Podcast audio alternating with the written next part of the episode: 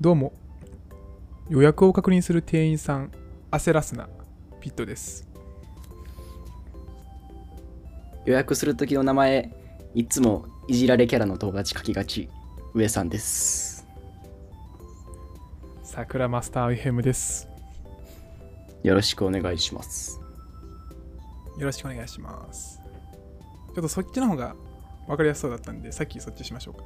ああはいまあ、ね、予約するときねなんかここに書いてお待ちくださいって言われた時書くときとかね。あのその場にその子いないのにその子の名前書いちゃったりするときあるんですよね。ありますね。うん僕らがね高校生の時もやりましたよね僕らね。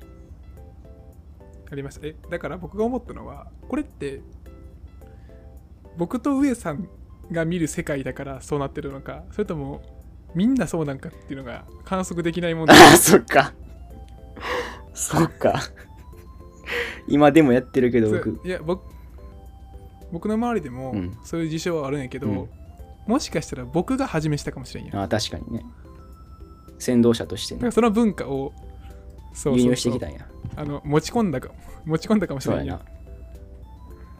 ん僕らの中でそれが始まったのは誰からなんやろな確かに。でも確かにいつもなんか「あーい」って言われるタイプの 人の名前書いてましたね。ね。これでさあのさ焦ったことがあって。あはい。あのネットでさあの何時ぐらいに着くかなっていうのを予想してさそのネットの中でさその予約できるっていうなんかシステムがあるんやって、うん。なんかそういう店舗の予約を一斉管理してくれるなんかサイトがあって、うん。それにあの登録してたんやけどその登録してた時っていうのがあの卒業旅行で、まあ、僕らの仲間内で行った時にこの店予約しとこうかって言ってうん。僕がサイトで予約したんやって、その時の名前を僕のせいじゃない友達の名前にして登録したんねはいはいで、この前ね、親とね、あの、ご飯行った時ね、あの、予約しとくわって言って、そのサイトのやつ予約して、あの、番号持ってたら、何番でお待ちの、あ、僕の番号や。誰々さんって、違うっせ呼ばれる。で、親親に、あ、あ、ここれは僕やけど、僕僕僕って言って、すっごい気まずいことが起きたよね。いや。親マジでビビったやろな。はい。でもここで分かったのは、親上さんの親にはそういう文化がなかったってことや。そうやでもああそういうことなって飲み込んではくれたけどね。ああはいはい。理解のある。理解してくれたけどね。このこのあるあるに対して理解がある人でしたね、そちらでそちらの予約ですよ。あこれもねあるあるなんですけど、はいはい。例えばご飯予約していきますよと、で3人ぐらいで行くとするやん、19時からですっていうふうに言って。あ19時で予約してたピットですみたいな感じで行ったら、えーっととか言ってなんかリストを確認し始めるのね、はいはでなんか顔をしかめるときあんねんな。おおとかあと異様に時間がかかったりとか、首かしげたりみたいな、いやめっちゃ焦るからやめてよって話だよね 不安になるな。そうめっちゃめっちゃ不安になるねん俺。しかも何回かやったことあるから。あ予約間違えたとかやったことあるから。なんやけどさ、だから僕としてはその店員さんとしてねあはいはいまる様ですねわかりました。と確認しますね。うんふんふんふんみたいな。その、うん。常に肯定的なうん。顔で対応してほしい、うんうんだからそれをね、すべてのこのスタッフにね、言いたいと思ってる、この桜マスター FM を通してね。こここでね飲食店バイトのね方がいらっしゃるバイトとかせね働いてる方いらっしゃると思うんでね。いや、そう、一人ぐらいおってもいいよね、確率上。なんか最大25人に聞かれてるらしいんで、すごい。らまあ25デバイスなんやけど統計上は、じゃあ1人ぐらいはね飲食を今やってる人はいると思うんでお願いします。どうか。はい。じゃあ特テーマいきましょう。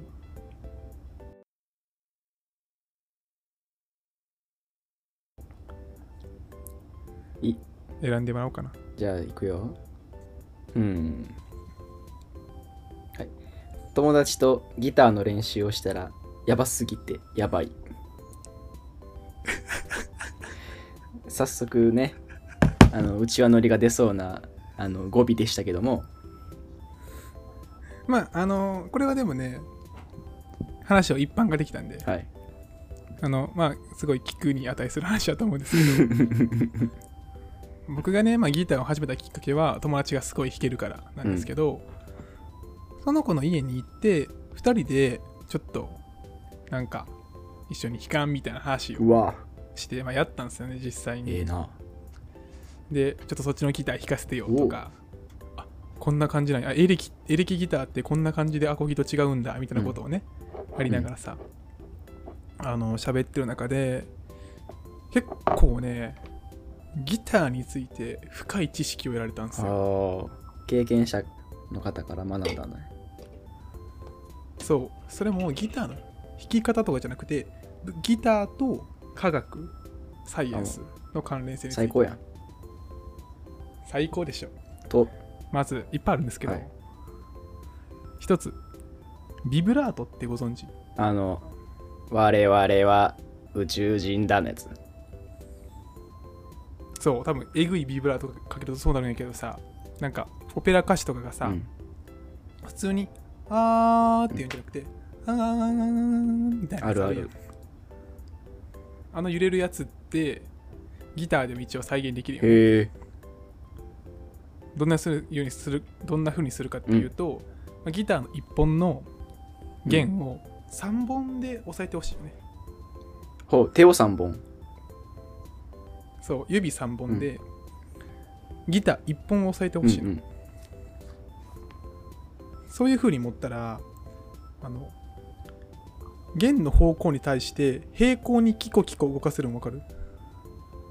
うん。うん。うん。うん。あの弦の方向と平行に？そう弦の方向がこうあったら、あのこう。あああああああああああ抑えるって感じか。およそラジオではやっていけないそう。およそラジオではやっていけない表現。ここうっていうの。弦を抑えるってこと？そう。いや弦をこうギュッてまず押さえてもらってその状態で、あの3本指を使って。ちょっと緩めたりするってことか？あうん。押さえるんじゃない？違う。あ違う違う違う。えっと今下に押し込んだ。わかる？上さんはい。のイメージで。今下に仕込みました。下に押し込んだ状態で左右に揺らしてください。ちょっとしか揺らんねんけどああそうちょっとでいいけどまあこんな感じで揺れるよね。ああはいはいはい。その状態で鳴らすね。というかポーンって鳴らした後にグイグイグイグイって左右に揺らすと、ワンワンワンワンってなんねん。えそういうせあの弾き方があるんやけど、まあ、その子も一応ね理科というか物理選択生なんで、えなんでこれがビブラートとして成り立つんやろうって話をしー、たわけでさビブラートって物理の用語において何か分かる、え？うねり？正解。えへへへへへへ。じゃあうねりがどう関わってくるかって話なんですけど、うねりって簡単に言うと音の振動数、うん。あの波のさ頻度の振動数っていうのがちょっとずれる、うん振動数500のやつと振動数549のやつが一緒になるとうねりとかうなりっていうのが発生するよね。ワンワンワンワンってするやつが、じゃあさっきの指を左右にギュッギュッギュッってあの押しなが押し込みながら揺らすと振動数が変化す違う音が流れるはずなんよね、はい。で僕らがたどり着いたのはまず、まあ、特定の場所を押さえて言ったらその弦の長さの半分のところを押さえて鳴らします、それが振動数の、まあ、500としましょうよ、でじゃあ半分からちょっとずでもずれると長さが変わってくるから振動数が、まあ、小さくなったりするよね、つまり押さえるところの紐の長さをちょっと連続的に変えることが大事なのよ。うん。であのギコギコすることによってちょっとだけその紐の長さが変わってるんじゃないかっていう仮説。っはあはあはあはあはあ。ていうのがあってそれをもうれ超連続的に行うことによってビブラートっていうのが綺麗に発生するんじゃないかっていう考察をした。話をして、うん。めっちゃおもろいやんって。面白いね。そんなこと。うん。いやそういう会話できるとマジいいね。そう。あとはカポの存在について。カポ聞いたことある。カポそうギターにおけるカポっていう部品というか、まあ、アタッチメントがあって僕が弾いてるギターは6弦弦が6本あるんですけどもともとのさデフォルトの長さが存在するやん、それに対してあの上から3分の2のところでガチって全部押さえるっていう器具洗濯バサミみたいな器具がカポっていうねんな、そうすると本来の、まあ、例えば分からんけど50センチの長さが40センチになったりするよね、これ何をしてるんやって話なはい。これさっきも言ったけどギターにおける紐の長さって音の高さ振動数ね。音の高さに関連してるんよ、うんうん。でだったらカポを使ってパチって挟むと音が高くなるんよそうやね。でまあそれをなんでカポってあるんかなとかカポだから楽譜に書いてるよね。カポをなどこの位置に置いてください。へえ。カポをこっちのここの長さで置いてくださいみたいないう指示があったりするんだけど、えこれじゃあなかったらダメなみたいな話をしてて、うんうんまあそれは音の高さが変わるとダメだと思うけど、僕が面白いと思ったのはラスサビでカポの位置を変えるんですよ。へえ。これなんでかわかる？えー、でもなんかラスサビって僕の勝手なイメージやけど転調するイメージがありますね。そうね。ラスサビと書いて転調って言うんだけど。あのラスサビは転調するんでそのカポの位置を音鳴らすとこに近づけるんよね、うん。そうすると弦の長さが短くなって音が高くなるからあの音が上がるんだけど、そのフレットっていう概念がああのまあ、どの位置を押さえるかって番号がついてんだけど、うんうんそれを1段階上げると半音上がるっていう仕組みになってるの、はいはいはいはいはい。ギターはつまりカポを1段階ビュッて上げるってことはラスサビで半音が上がる転調になってる。シャープってこと？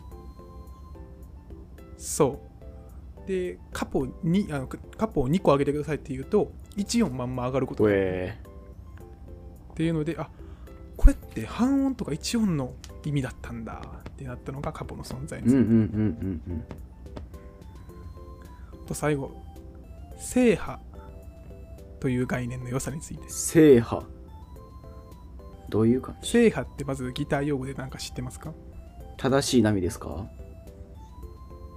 あ漢字は分からん。俺カタカナでずずっと見てたわ、へ制覇あの基本ギターって指は一本の指に対して一本の弦を押さえるんよ、うん。でも人差し指をピーンって伸ばすと伸ばすとするやん、それで弦にピタってつけると全部のさ弦押されるの分かる、わかるわかる。そういう押押さえ方のことを制覇って言ったりするんだよね。でよく F コードが初心者弾けないっていうのはこの制覇があまりにも難しいからなんよね。F は制覇を使うんやな。そうそうそう。言ったらず指全部で全部の弦を押さえるっていうのがめちゃめちゃ難しいから、F が難しいとされてるんだけど、だから僕らからしたら F なんか存在してはいけないよ、うんうん。人間ができるとは思えな。い曲の中に。そうそうそう。でもその子に聞いたよね。いやマジ F コードがない曲が一番なんか正解だよなみたいなこと言ったら、まあ、その子はいやいや、まあ、F コード大事だよってまず言ってくれて。これね。でその上であの制覇をわざと客に組み込む方がいいってう。ーん。と何？曲を難易度、えー、と自分のん？待ってよ。あえて正派を取り入れる人がいますよっていうふうな話をしてて、うん。えなんなんって思ったんですけど正派があると音のミュートがめっちゃ簡単なうんんですよ、うんうんイメージできる。だって今さ全部の指押さえてるわけよね、それをパッて離す瞬間に全部の弦の音が一旦ミュートされるねんな、でも6弦のうちどっかの1個押さえてジャラーンって弾くときは押さえてないところはずっと音鳴り続ける、うんうんパッて触らん限りは、うんうんうん。っていうのでいい感じのタイミングで自分の任意のタイミングでミュートをしてするっていう技法が実は正派に含まれてるらしい。へっていうので同じ G コードっていうのをやりたいとしてもあえて正派を組み込んだ G コードの弾き方をする人もおったりする。みたいな、うんうん。そうすると音のキレが良くなったりすうんるらしい。よね、うんっていうのであ正派ってメリットなんや。って思ってしまう。あ難易度上げてるだけじゃないよと。そうそうそう。だから正派の曲があったらあ正派をたくさん取り入れてる曲があったらあこれ実はそういう深い意図があるんかなって思え思えるすごい。作曲者の意図を読み取れるようになってるやん。譜面を見ただけで。譜面を見たら僕はあの浮かび上がってきます。すごい。何をすごいこと起きてるって。音楽家やん。はい。いやまあ1ミリも分からんだけどへえまあそんな感じで、まあ、まだまだ僕はね制覇できないんで。F コードと b マイナーだけビヨーンってなります。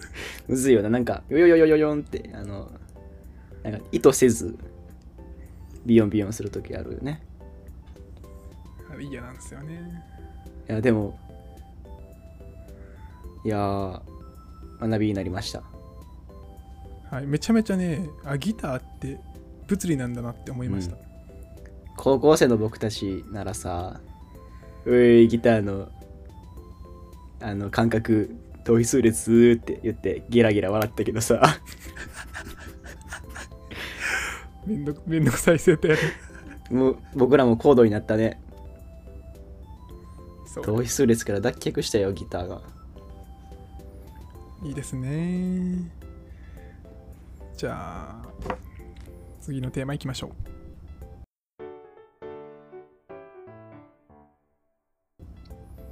う。さあ選んでくれよ。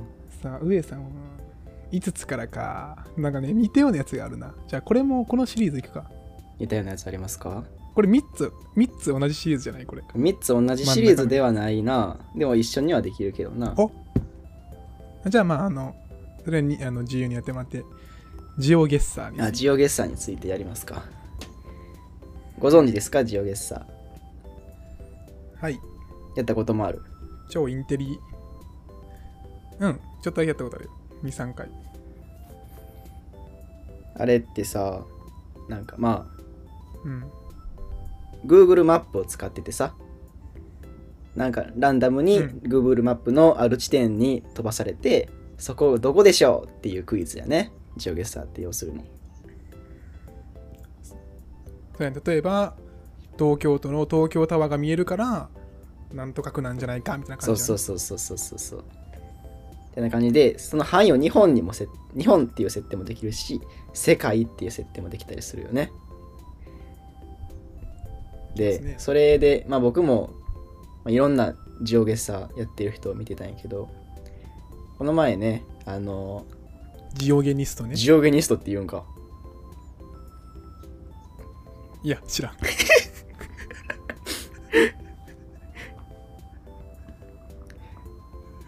そこでねあの RTA in Japan というイベントがあるんですよ。はい。そこでね、まあ、RTA in Japan ですから、ゲームのタイムアタックをするっていうイベントで、そこであのジオゲッサーをしてる方がいらっしゃって、その人のやってるルールとしては、国を当てればいいっていう感じで、世界だ。その国のどこ、そう、世界、そう、フィールドは世界で、国が当たればいいって感じで、その国のどこまでは指定はされるって感じで、はいはい。そういうルールの中でやってる人が出てたんやけどうん。そのその人がやっぱすごくてやっぱり。そういう大会にも出るぐらいなんで。はいはい。いやこ Google マップでこういう特徴があったらこの国だよっていうマニュアルみたいなのがもうできてるんよね。うん。でねそれがめっはいちゃ面白くて、僕もねちょっとす見た見たことがありますよ。なんか知ってるやつ。出てくるやつある今。じゃああれですね車のナンバーのお。位置とか色とかで国が分かったりしますか？分かったりします。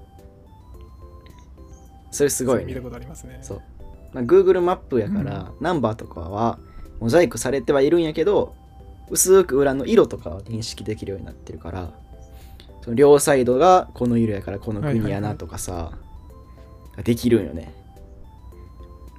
他にも。はいはいはいはい面白かったのは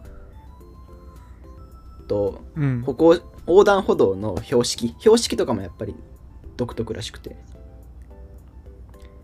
確かにね。横断歩道の標識で横断歩道が何本かで国が分かるっていう。白い線が4本の国ここ。5本の国ここ。6本の国こことかにもあって決まってるんや。あれ長さに比例するって多分国もあるけど、単純にもう標識ね。この長さはこれにしましょうみたいな。そう。ん。だから標識を見れば理解できるのもあるし。なるほどね。まああとは食べ物よね。はいはいはいはわフォー食べてるやん。だったら東南アジアやし。確定やな。うん。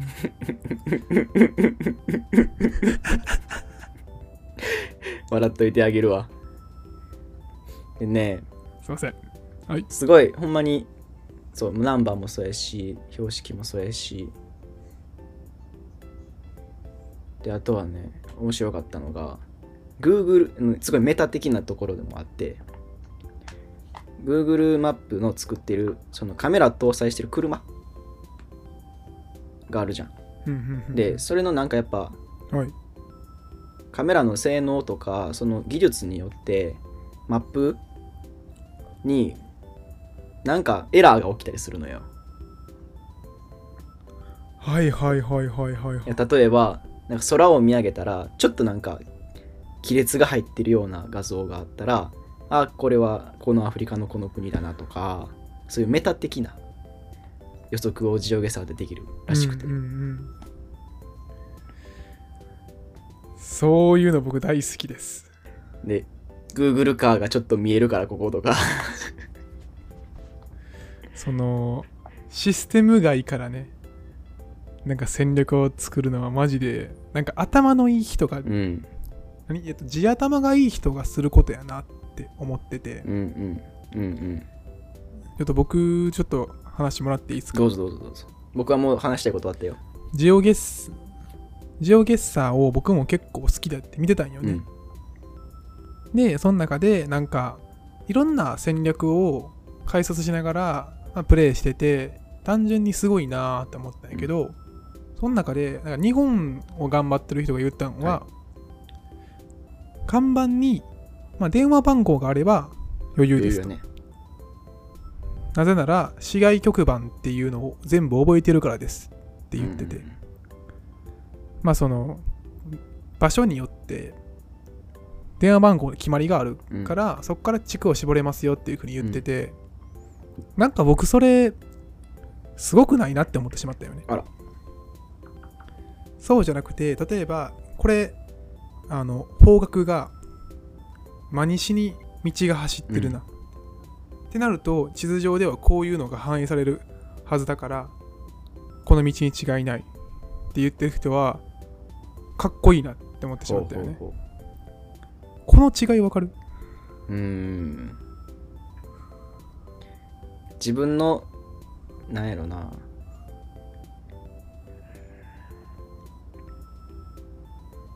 へえ。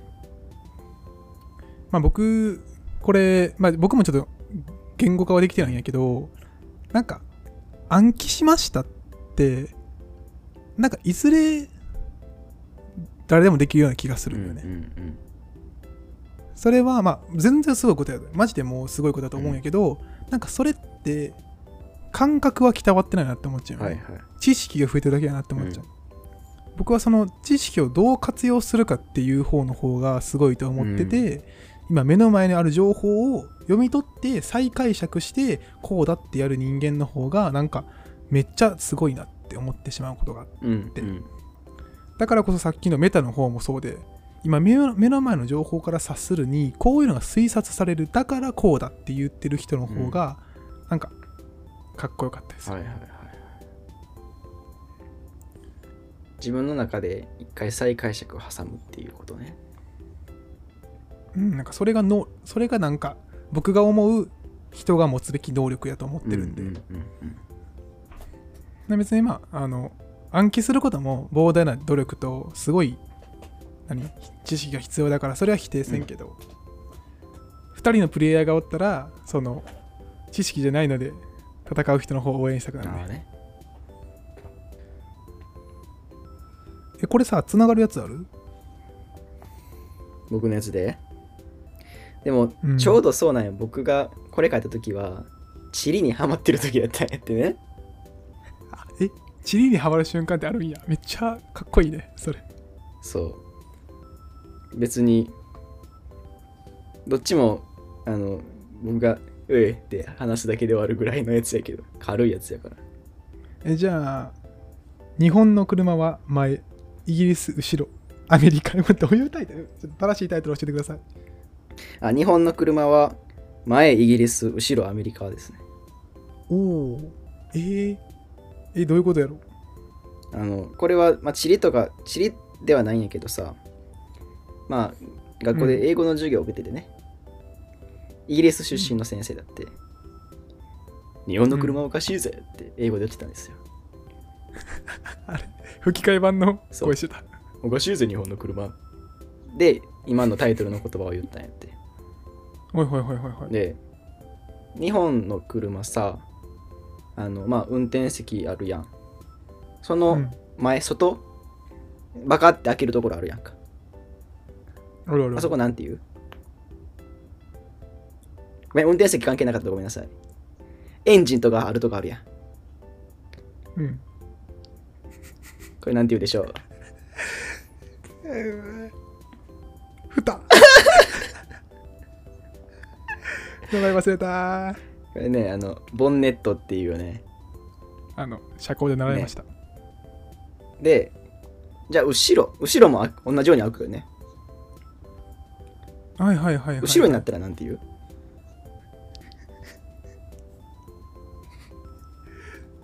えー、バックドア。なんかすごいな。なんかハッカーやね。ハッカー。すいません。あのド忘れしちゃいました。これはねあのトランクって言いますね。あそうだそうだ。トランクトランク。はいはい。それが？これが前イギリス後ろアメリカでうん。ボンネットってイギリス英語でトランクってアメリカの英語らしいんやて。えー、だからアメリカではあのボンネットって言わんしイギリスでうん。トランクって言わんって言ってて。レースゴーって。いや日本の文化出てるね。多分いっぱいこういっぱいかき集めたんやろね。いろんな情報を、なんて言ったんやっけ？それをイギリス出身の人に気づかされたんや。そうそうそう。ちょっと調べます。ちょっとそれぞれなんて言う言ってたんかなと思って。後ろの方ね。アメリカはトランクで、イギリスはブート。B-O-O-T だそうです。ブート。前やじゃあビリーズブートキャンプってのはビリーさんの前衛的なキャンプってことやね。ブート。後ろやけどね。そうそうちょっと今日はねボケがなんかいまいちなんですよ。キレが。すいませんね。カットするかもしれないです全部。いいよ。おう。ボンネット。イギリスではボンネット。アメリカやったらこ HOOD フット。ああ、フッターとかやってするよね。ヘッダーフッターみたいな。らしいです。うーん。こんな感じで車他にもあるんじゃないかな。いろんな。ね。イギリス英語アメリカ英語ごっちゃだぜっていう日本の英語あるらしいね。でも僕、まあ、ちょっと近い近いようで違う話題があるんですけど、英語の先生に言われた。日本のなんか言葉おかしいよ。うん、うん、 White Japanese people やおう。うん。それは、スポーツドリンクだよ。って言っててスポーツドリンクって、なんて略す？あ、スポドリですって言ったら、スポドリ4音だよね。うん英語だと、スポーツドリンクで2音なんだよね。日本人は省略してるのに長くなってるじゃんみたいなこと言ってて、あすごーって思って。まあその人は純日本人なんやけど。でもそれいっぱいありそうよね。日本日本語って結構長いというか冗長よね。うん。英語は結構シュッて言っちゃうよね。ね。でまた逆でさ日本ではこの短い言葉やけど、アメリカで訳そうと思ったらもう膨大な単語が必要になる単語とかやっぱあるって言うし。あるね。ね。やっぱ文化なんやな言葉ってね。そう単純に日本語って漢字っていう文化がいかついんよ、うんあの漢字ってさ意味持ちすぎてんねんな。あの一つのスペースに。読みも持ちすぎやしね。しかもうん。ですごいさ漢字って種類があるけど英語の表現方法ってアルファベットしかないから、その一文字ね同じことを伝えようと思っても単語の量がもう膨大増えちゃうんよね、だから英語論文読んでて PDF が10枚ですっていうのと日本語論文読んでて PDF10 枚ですでは全然情報量が違う。んで英語の方がスカスカ。あそうなんや。うん、だから英語論文読みなさいって言われて、うえーって言いながら、翻訳機にかけたら、あ、短ってなることは多々ありますね。全然英語の論文は怖くないよってことや。いや、あ怖いんかーい ひと手間増えるしな。翻訳せんとあかんとまあまかしさ。あまあちなみに地理にハマるってどういうことなんですか？そそこがめちゃめちゃ気になった今日。なやっぱその知識に貪欲なお二お二人なんでさ、そう。我々。そうね。きっかけはでもほぼ YouTube やけどさ。なんかうん。面白地理チャンネルみたいなのがあるんやって、こういう地理的特徴あります。僕も大好きです。ある日本のここみたいな感じでさ、えー面白いなって。面白い。シンプルに。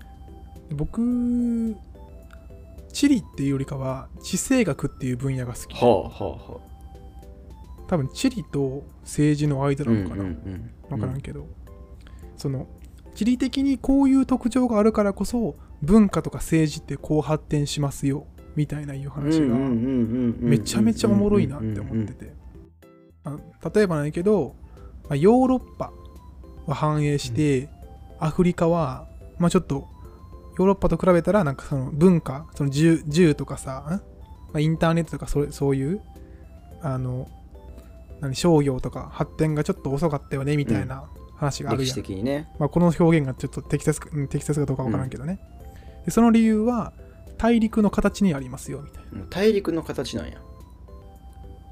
そうそうそうアフリカ大陸は縦長よね、でヨーロッパ横長よね、うん。で緯度が同じだと気温とか気候も一緒なんよ、じゃあある一箇所で発展した文化って、まあ、ある一箇所で育てられる作物ってさ横に行っても育てられる、はいはいはい。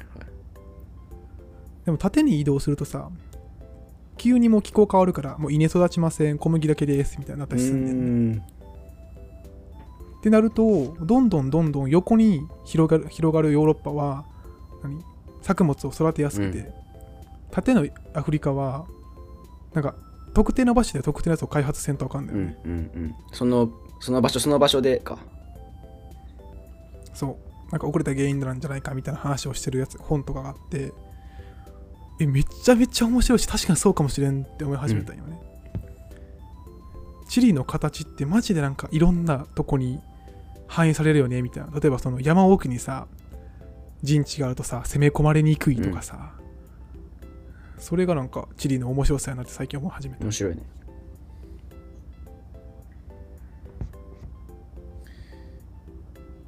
でもまあこれが面白いと思えるんもある程度の地理とか歴史とかをやってきたからこそだと思うね、うんうん。前提予備知識ね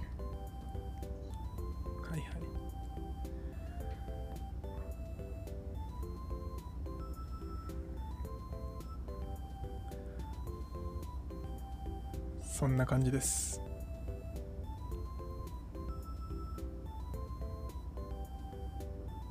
あ。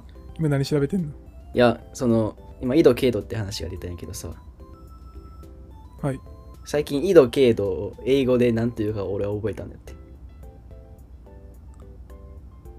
わからん。緯度がラティテュード。うん LATI っていうディードうん。で経度がロンギテュードね。ロングに ITUDE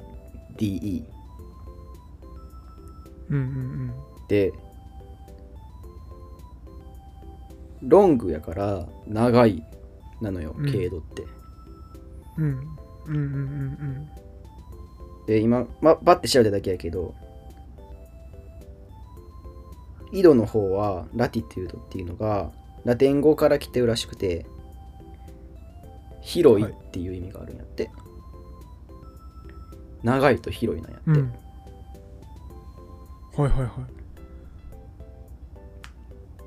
でなんで縦？経度が広い。経度が長いんか経度が長くて、うん緯度が広いかっていうのでん？わからなくなってきた、まあ、横が広くて縦が長いよね。だからだから昔は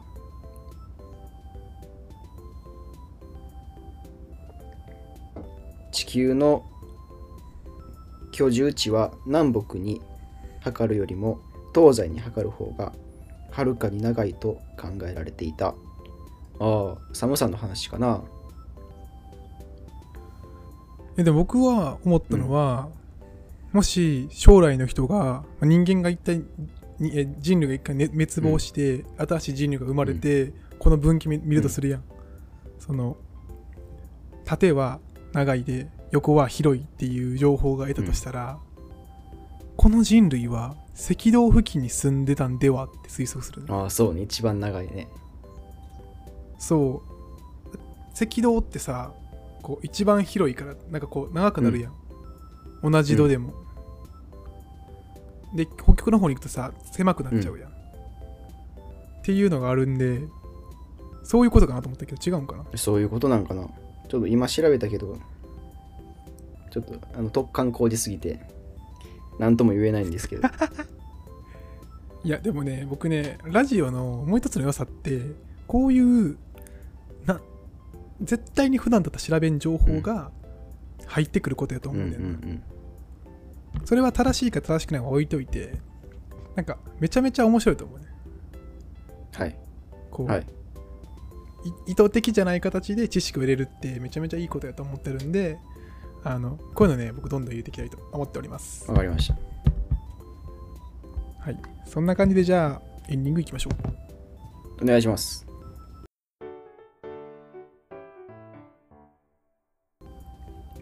はい。今日は何話したんかな？ジョーゲッサーの話とギターの話か。そうね。いや最近僕ギタースランプなんでおっとスランプにめ落ちた。げずにやっていきたいと思いますうんなんか前まで弾けたやつが弾けんくなってる気がしてあ辛いそうなんやなんか最初の方は成長の曲線があの二次関数みたいな感じでグイーンと上がってたけど、なんかある程度慣れてきたから、ちょっと押してきたよーって。二次関数じゃないか。これはす何でしょうか。ダリング・クルーガー効果ですね。うん知らないですけどね。あの、何か物事を始めたては、やる気とか成長率が著しく高いけど、だんだんだんだんそれが角度が緩くなっていくよっていう現象とかを総称して、ダリング・クルーガー効果って言いますね。はあ、勉強になったね。ダーリング？はい。ダニング・クルーガーかな。ちょっと正確なの忘れたけど。そんな感じです。上さんもやっぱベースはね、もうバリバリ弾いてるもんね。ああ、もうね。あのーいつから触ってないかなーって。頑張って弾こう。別に頑張らんでええわ。またじゃあ、次会いに行ったら、ちょっと見せてもらおうかな。はい。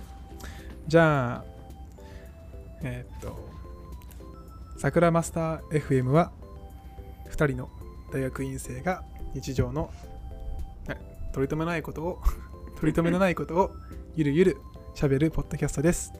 ご視聴ありがとうございました。バイバーイバイバーイ。